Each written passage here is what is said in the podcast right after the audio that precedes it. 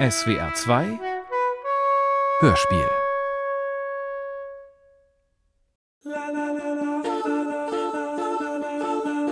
Guten Tag, meine kleinen Freunde zu Hause am Lautsprecher. Guten Tag, ihr lieben Kinder hier. Ja, ihr wollt ja nun wieder ein Märchen hören, nicht? Nun also, dann setzt euch mal hin und hört gut zu. Akte 88, die tausend Leben des Adolf Hitler. Aber die Frage ist ja, äh, ob sich das Deutsche Reich dorthin abgesetzt hat. Naja, äh, das, ich will mal die Frage andersrum. Also die haben sich nicht nur dieses Gebiet gesichert. Ja? Ich sagte ja schon andere Sperrgebiete, Beispiel Tibet an. Staffel 3, Folge 4. Minus 25 Grad mit Aluminium im Mund. Da sind wir wieder. Genau wie es der Botländer prophezeit hat. Glaubst das? Es ist leider unsere derzeit einzige Option. Und jetzt müssen wir wirklich da runter. Mit Verlaub, Frau Führer, das hatten wir alles vor zwei Jahren ausführlich abgesprochen. Im Falle eines äh, vorläufig verschobenen Endsiegs ziehen wir uns zurück in die Antarktis und von dort runter in die Hohlwelt.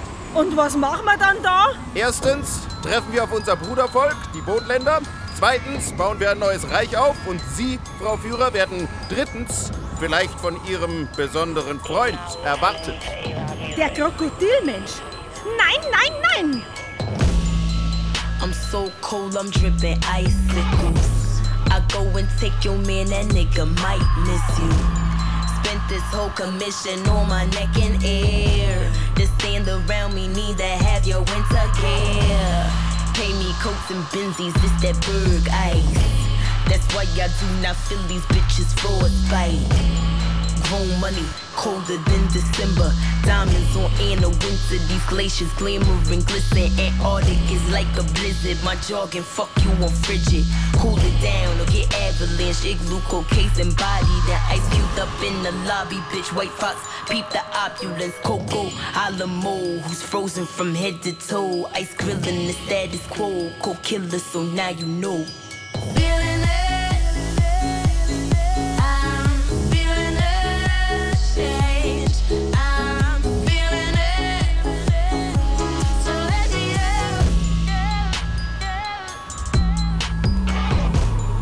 Also gehen wir runter. Wie heißt nochmal das Land da unten? Agathe. Wie dem Himmler seine Großmutter. Agartha mit R und A.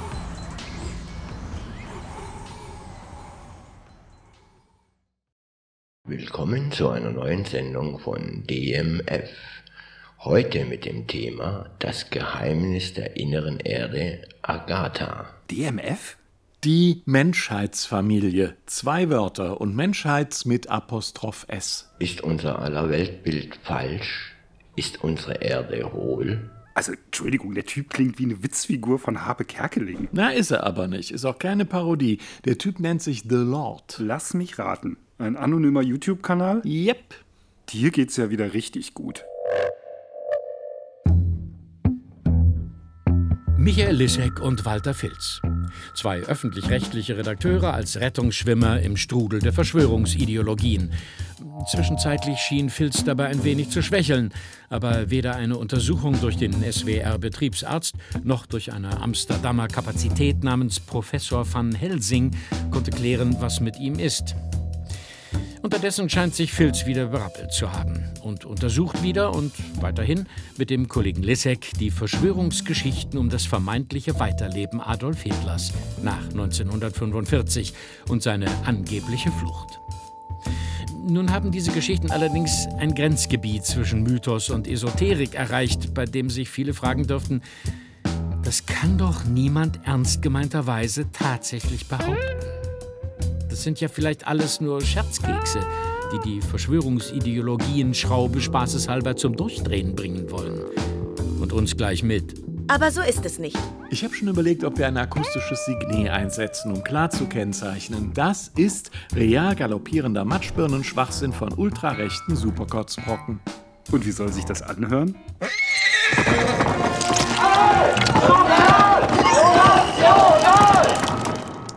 Na, ich weiß nicht. Es existieren genaue Pläne der inneren Erde, sowohl auch von U-Boot-Stützpunkten von Neuschwabenland und Neu-Berlin, in dem heute circa zwei Millionen Menschen leben sollen.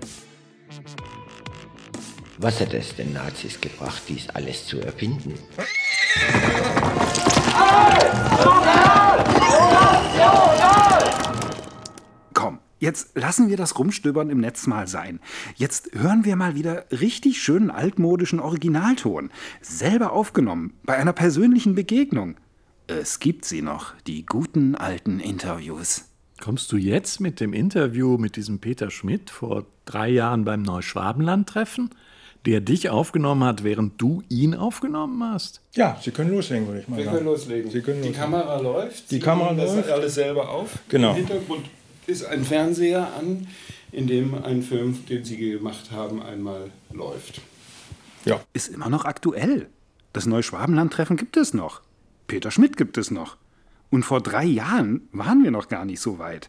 Wir mussten ja erst die Hitler-Fluchtgeschichten in Berlin sortieren, dann in Europa, Spanien. Tibet. Genau. Dann mussten wir der Hauptfluchttheorie nach Argentinien folgen. Pampa, Patagonien und Anden.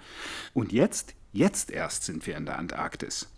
Und deshalb sind wir jetzt erst bei der Kernkompetenz von Peter Schmidt. Ist das nicht ein wunderschönes Leben, Herr Schmidt? Immer auf den Punkt und nie daneben. Herr Schmidt, Rhetorik für Verschwörungsdenker. ist das nicht sehr abenteuerlich? Ja, ich weiß nicht, ob das für die Ohren Ihrer Zuhörer gut ist, aber Genau derselben Meinung bin auch ich. 20 Tipps und kleine Kniffe, wie Sie andere überzeugen. Oder zumindest nachhaltig verwirren. Hier ist das erste deutsche Fernsehen mit der Tagesschau. Und jetzt das Heute-Journal. Immer dieselben sagen immer dasselbe.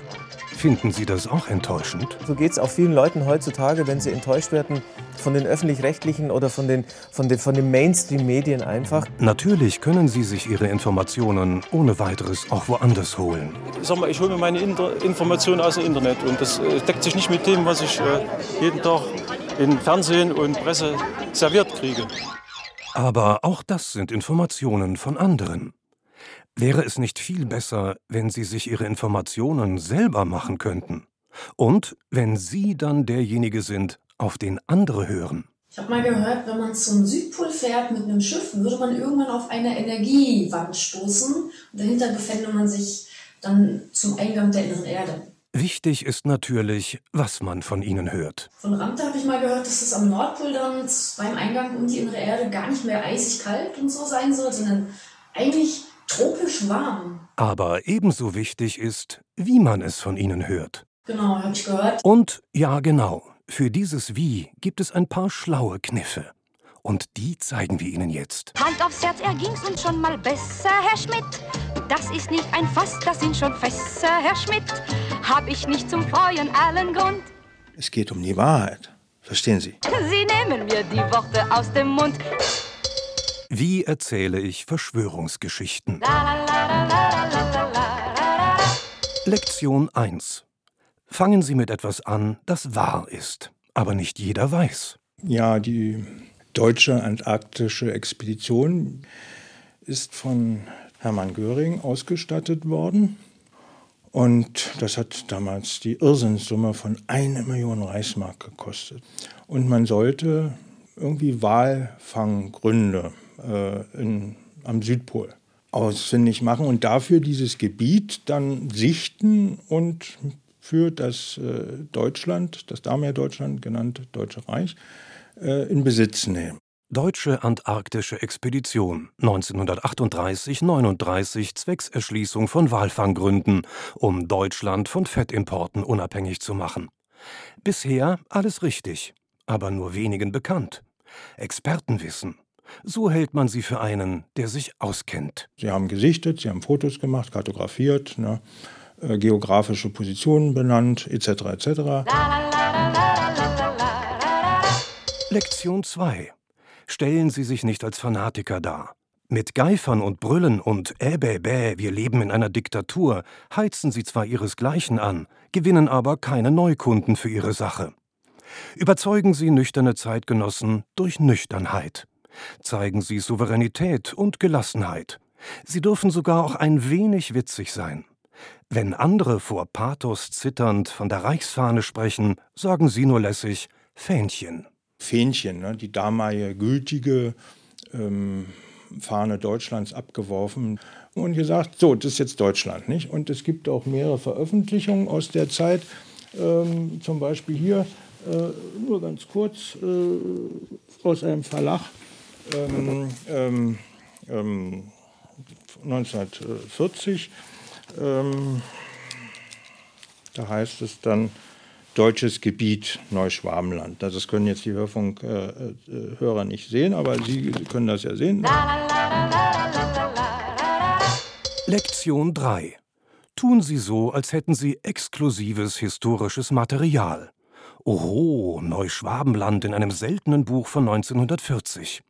Ihr Publikum wird beeindruckt sein und nicht auf die Idee kommen, im eigenen ollen Schulatlas nachzugucken, um festzustellen, da steht auch Neuschwabenland. Seine Karte genau, aus, von 1940, Leipzig, nicht? Ist das, äh, ne? Und da, da haben, also hat die damalige Regierung eben gesagt, okay, das ist jetzt Deutschland.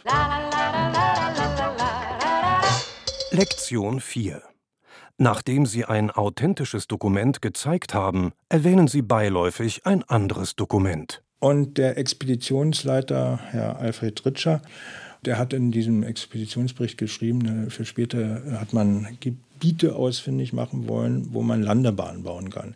Da, ja, eben, das ist die Frage. Wozu brauche ich beim Walfischfang äh, Landebahnen? Ja, wozu? fragt sich ihr Gegenüber. Und macht sich keine Gedanken, ob das tatsächlich in Ritschers Expeditionsbericht steht. Was sich natürlich auch gar nicht so schnell überprüfen lässt. Und selbst wenn, Wer wollte eine Geschichte unterbrechen, wenn sie gerade spannend wird? Denn nun bringen sie die Sache ans Laufen. Wozu brauche ich beim Walfischfang äh, Landebahn? Äh Lektion 5. Bevor Ihre Behauptung als unbelegt erkannt wird, ziehen Sie daraus einen scheinbar logischen Schluss. Also musste noch ein geheimer oder ein weiterer Plan äh, mit dieser Expedition verbunden sein. Haben Sie es gemerkt? Selbst wenn tatsächlich in einem Expeditionsbericht von Landebahnen die Rede wäre, müsste das nichts Geheimes bedeuten. Tatsächlich könnte man Landebahnen ja auch für Flugzeuge bauen, die nach Walen Ausschau halten, um Sichtungen dann an die Fangschiffe zu melden. Wäre ziemlich naheliegend, aber natürlich auch ziemlich langweilig. Also musste noch ein geheimer oder ein weiterer Plan äh, mit dieser Expedition verbunden sein. Lektion 6 Berufen Sie sich rechtzeitig auf Gewährsleute. Sonst könnte man denken, Sie allein hätten sich das alles ausgedacht. Nennen Sie aber niemals Namen und konkrete Veröffentlichungen. Verschiedene neutrale Formulierungen bieten sich an. Aber Vorsicht! Nicht alle sind gleichermaßen unhinterfragbar. Die Formulierung bestimmte Forscher haben festgestellt, also bestimmte Forscher haben auch äh, festgestellt, provoziert allzu leicht die Frage, welche Forscher denn?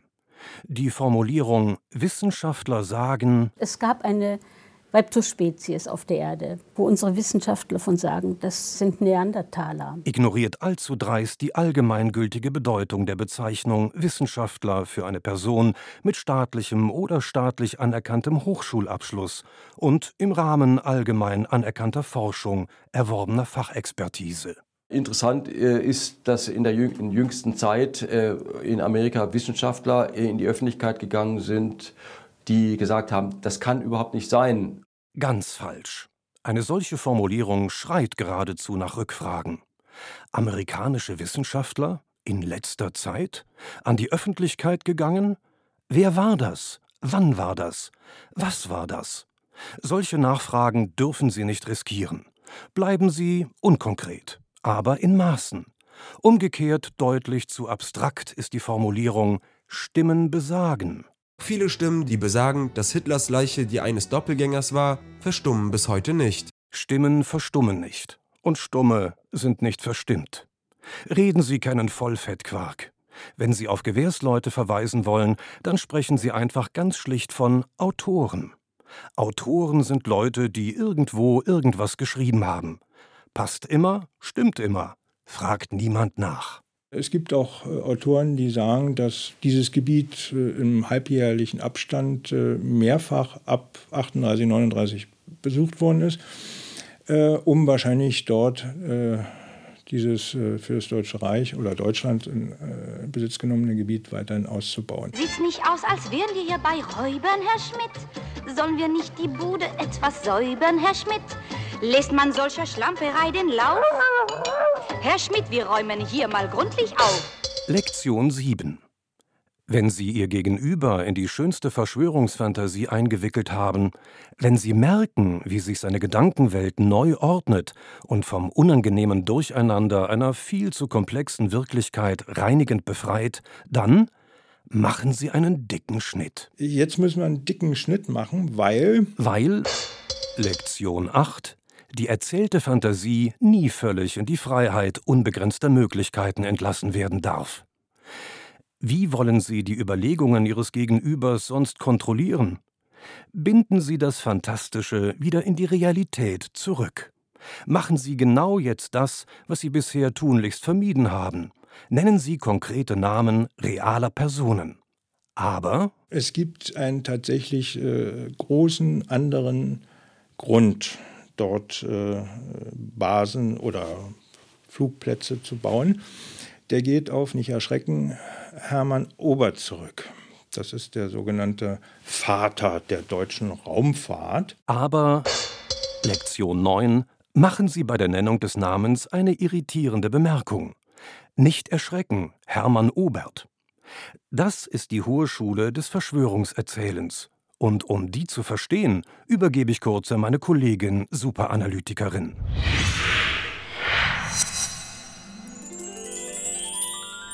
Da bin ich schon. Wie immer, wenn es um Superanalyse geht.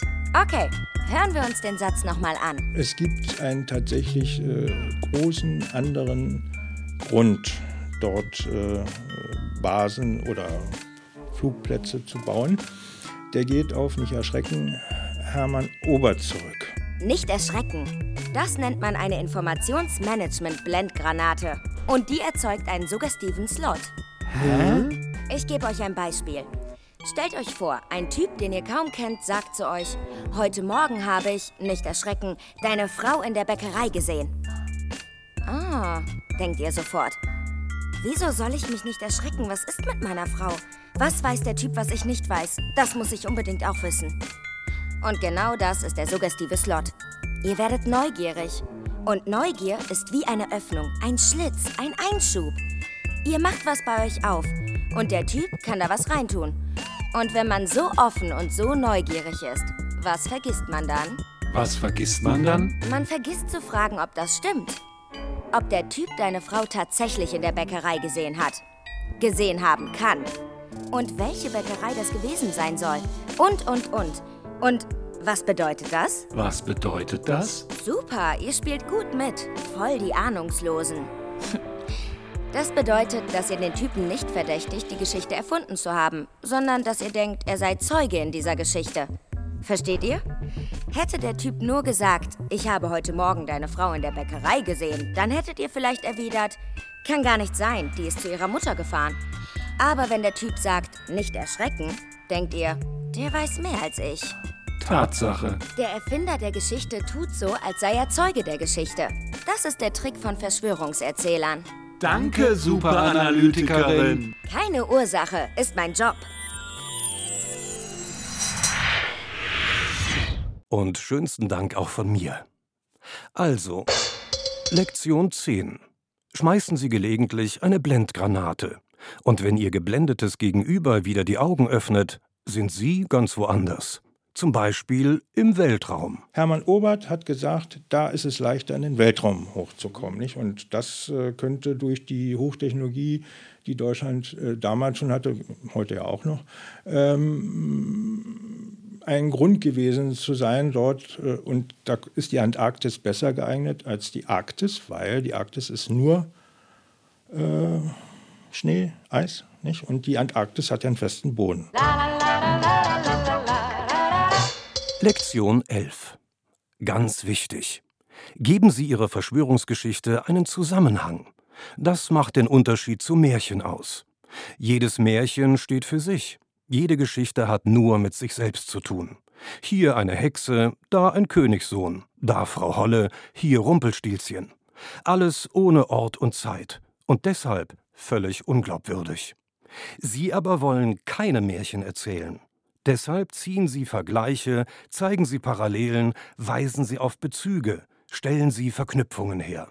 So wird ihre Geschichte plausibel. Mehr noch, sie bekommt Sinn. Eine weitere ist, dass man äh, die Umzingelung Deutschlands 38, 39 ja auch schon wahrgenommen hat, äh, sodass man hier auch den gehe echt geheimen Plan, muss man so sehen, nicht? da fallen auch andere Expeditionen, die vorher ähm, stattgefunden haben, ins, Ding, äh, ins Bild. Nicht? Also ich sage nur mal Tibet-Expedition, ich sage mal Anden-Expedition.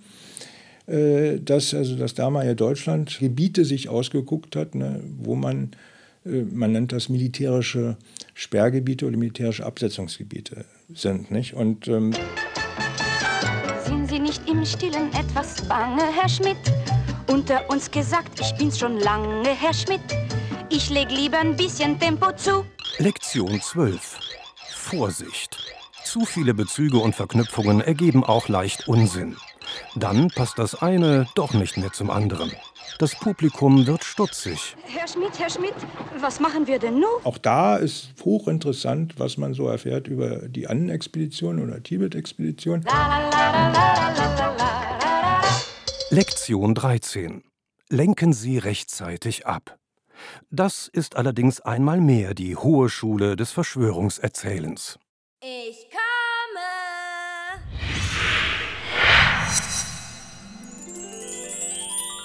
Wow.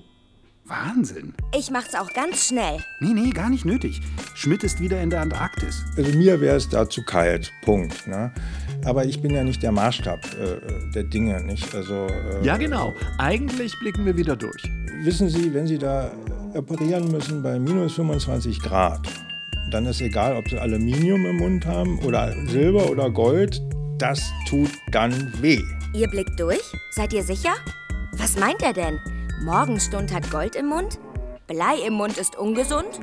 Alu bringt dich auf den Hund? Äh, okay. Wir blicken nicht durch. Aber die Frage ist ja, ob das, ähm, äh, ob sich das Deutsche Reich dorthin abgesetzt hat. Naja, äh, das, ich will mal die Frage andersrum. Also die haben sich nicht nur dieses Gebiet gesichert. Ja? Sagte ja schon andere Sperrgebiete, Beispiel Tibet an. Also, ich erklär's euch. Blendgranaten sind das eine. Und das andere sind Nebelkerzen, Verschleierung, Ablenkungsmanöver, falsche Fährten, rote Heringe. Die Amerikaner hatten Grund nachzugucken. Nicht? Das war dann äh, 1946, 47, äh, nicht? Äh, durch einen Vorfall ähm, eines äh, isländischen Walfängers. Ja, ich weiß nicht, ob das für die Ohren ihrer Zuhörer gut ist, aber ähm, Jep, und nochmal eine Blendgranate. Direkt in den Nebelkerzennebel rein. Grell und undurchsichtig. Das ist das volle Programm. Da blickt wirklich keiner mehr durch. Danke, Superanalytikerin. Nichts zu danken. Wie gesagt, ich mache nur meinen Analysejob. Da stand sowas drin wie, äh, sie sind aufgebracht worden im, von einem reichsdeutschen U-Boot.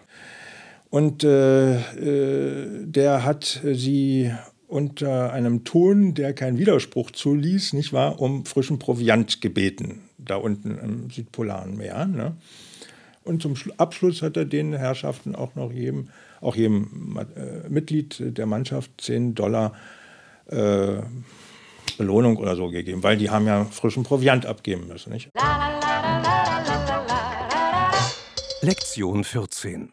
Machen Sie zwischendurch immer wieder Tempo. Lassen Sie Ihr Publikum nicht zum Nachdenken kommen. Schütten Sie es zu. Überfahren Sie es. Machen Sie es platt. Geben Sie ihm das peinliche Gefühl, von nichts eine Ahnung zu haben und nicht mitzukommen.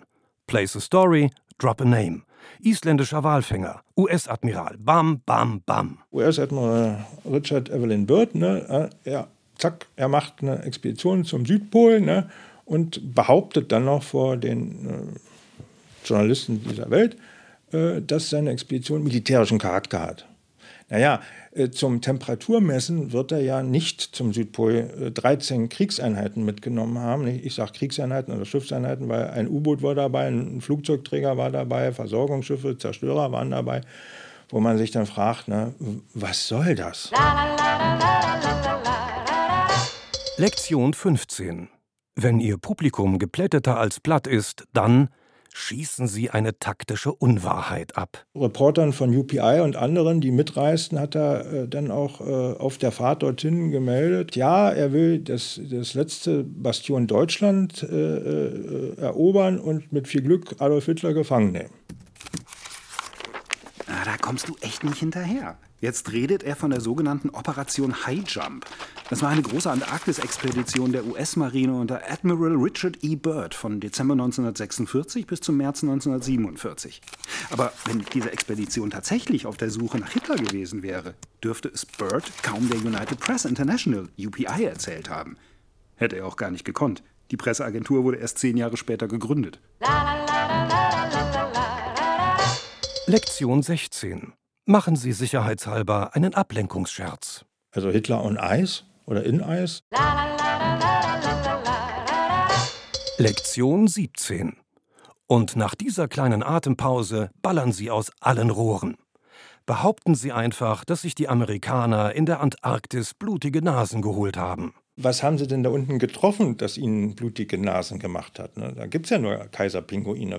Ne? Also äh, also, ne? Und sie reden sehr ungern über die Verluste. Erfinden Sie irgendeine Zahl von Todesopfern. 1500 Marines haben sie verloren. Ähm, ja, und je nach Sichtweise so und so viele Flugzeuge vom Flugzeugträger und so weiter. Ziehen Sie aus Ihren frei erfundenen Geschichten wiederum scheinbar zwangsläufige Schlüsse. Dachte ich mir, ist ja Wahnsinn, nicht? Also, da hat eine richtige Schlacht um den Südpol, kann man sagen, stattgefunden. Ne? Und nicht vergessen, immer rechtzeitig wieder Daten und Dokumente erwähnen. Und das war dann auch der Grund, warum äh, US-Admiral Byrd sich zurückziehen musste äh, am 3.3.1947.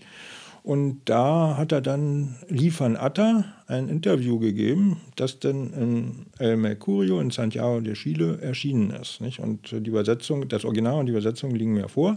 Ich komme!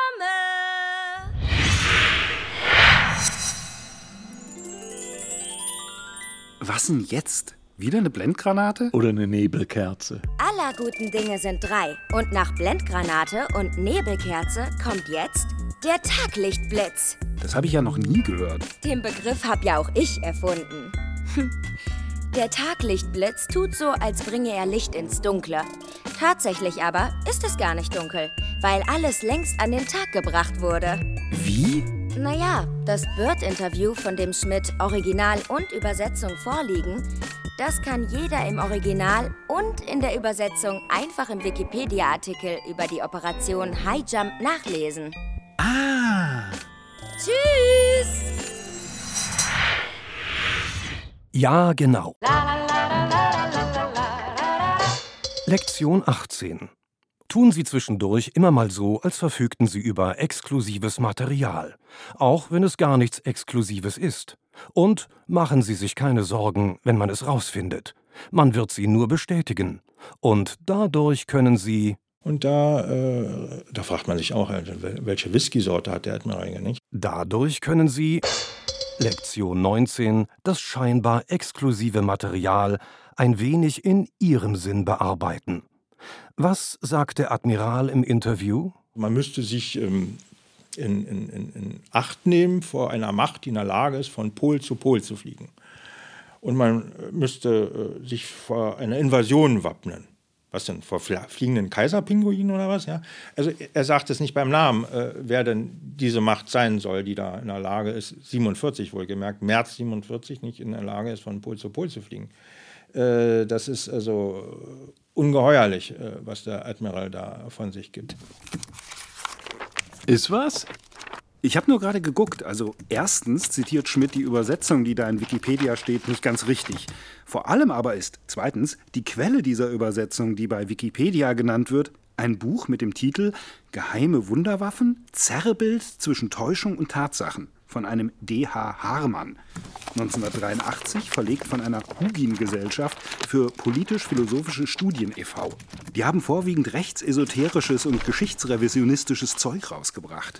Deutsche Flugscheiben und U-Boote überwachen die Weltmeere, amerikanisch-sowjetisches Zusammenspiel zur atomaren Vernichtung Deutschlands, das kommende neue Zeitalter, Mondforschung, Welteislehre, Tachyonenenergie. Ist ja nicht so, dass bei Wikipedia aller Vollblödsinn rausgefiltert würde. Hugin ist der eine Rabe von Odin, aber auch das Pseudonym des völkischen Soziologen Max Hildebert Böhm und das Pseudonym von Prinzessin Feodora Adelheid Helene Luise Caroline Pauline Alice Jenny von Schleswig-Holstein Sonderburg Augustenburg, Dichterin, Künstlerin, Freundin von Cosima Wagner. Nach der ist die Feodora-Schokolade benannt. Lektion 20 verlieren Sie Ihr Publikum nicht. Im Südpol haben Sie ja nicht nur Eis, da haben Sie auch äh, Gebirge. Nicht? Äh, es gibt Fotos von dieser Expedition, da wird das Gebiet, ich glaube, Schirmacher Seenoasen beschrieben, ne? dass die Seenoase nicht so plus 30 Grad haben.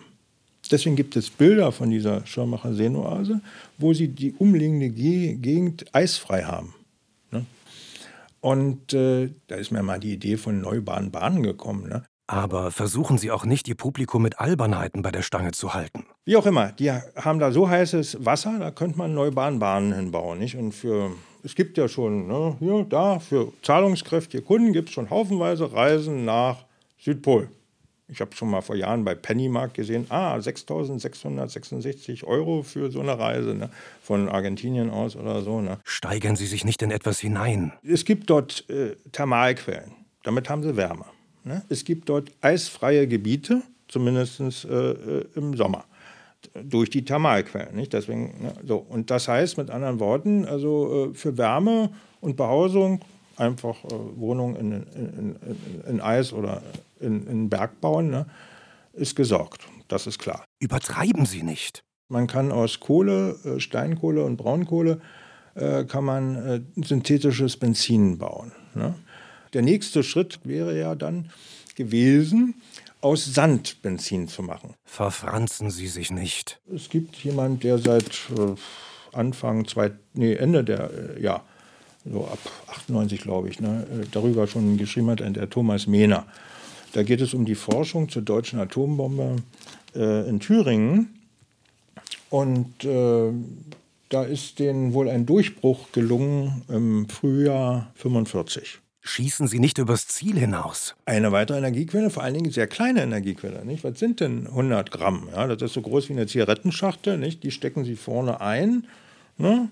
Drehen den Zündschlüssel um und fliegen dann weg mit ihrer Flugscheibe. Machen Sie nicht kaputt, was Sie sich durch 20 Lektionen aufgebaut haben. Am Ende wird es Ihnen leid tun. Herr Schmidt, Herr Schmidt, ich werde nicht gescheit. Glauben Sie, dass Hitler mitgeflogen ist? Ja, natürlich. Hitler ist mitgeflogen. Ja, nicht mitgeflogen, sondern es gibt äh, den Hinweis, äh, dass die äh, Absetzungsflottille, äh, warten Sie mal, war es jetzt der 2. oder 3. Mai 45 äh, vom norwegischen Christiansund aus los ist. Ähm, und sich dann noch eine letzte Schlacht zwischen Island und äh, Grönland mit den Alliierten äh, gemacht worden ist, wo ein britischer äh, Kapitän überlebt hat mit dem angeblichen, muss ich äh, muss angeblich sagen, ne, Zitat, ne, er will nie wieder mit so einer Macht in Kontakt kommen. Nicht? Also die sollen dort die modernste Technik eingesetzt haben. Man spricht von sogenannten KSK, Strahlenwaffen, also Kraftstrahlkanonen, Strahlenwaffen. Und äh, die haben also diesen angloamerikanischen äh, Verband angeblich versenkt. Meinen Sie, man soll es noch mal wagen, Herr Schmidt? Es ist schon zu spät für solche Fragen, Herr Schmidt. Liebe ist nun mal eine Himmelsmacht. Herr Schmidt, ich wünsche Ihnen gute Nacht.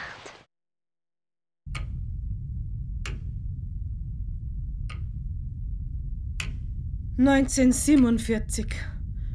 Jetzt sitzen wir seit zwei Jahren in der depperten Hohlerde. Gefällt Ihnen Neu-Berlin nicht, Frau Führer? Ich finde, Speer hat sich selbst übertroffen. Ich weiß nicht. Und Ihr Freund tut alles für Sie. Ich will aber gar nicht alles von ihm. Heute geht's raus. Was? Heim? Nein, nur an die Oberfläche. Anruf vom roten Telefon. Wir müssen einen Besucher empfangen. Ach so, nauf ins Eis. Das ist doch auch nix. Ich tät so gern mal wohin, wo es warm ist. Sonne, Strand und dann mei, bloß mal einen frischen Orangensaft. Ich würde mir auch eher Adolf Hitler ne, in Rio am Strand äh, eine, äh, einen Orangensaft trinken mit Eva vorstellen können, als äh, was soll der im kalten Neuschwabenland. Ja? Neuschwabenland hat eine andere Aufgabe. Es gibt einige Leute, die denken, ich habe ein rotes Telefon nach Neu-Berlin, aber es ist glücklicherweise nicht so weit, dann wäre ich wirklich eine gefährdete Person. Gibt es Neu-Berlin? Dass es Neu-Berlin gibt, ähm, haben die Russen am 29. November 2002 offenbart in der Pravda. Akte 88. Die 1000 Leben des Adolf Hitler. Filz auch heute auf dem Weg der Besserung. Filz weitgehend wieder hergestellt. Hat guten Appetit, ist frohen Mutes, Farbe kehrt zurück. Wir müssen, glaube ich, mal kurz Pause machen. Geht das, ja? Dramatischer Rückfall. Wird fortgesetzt.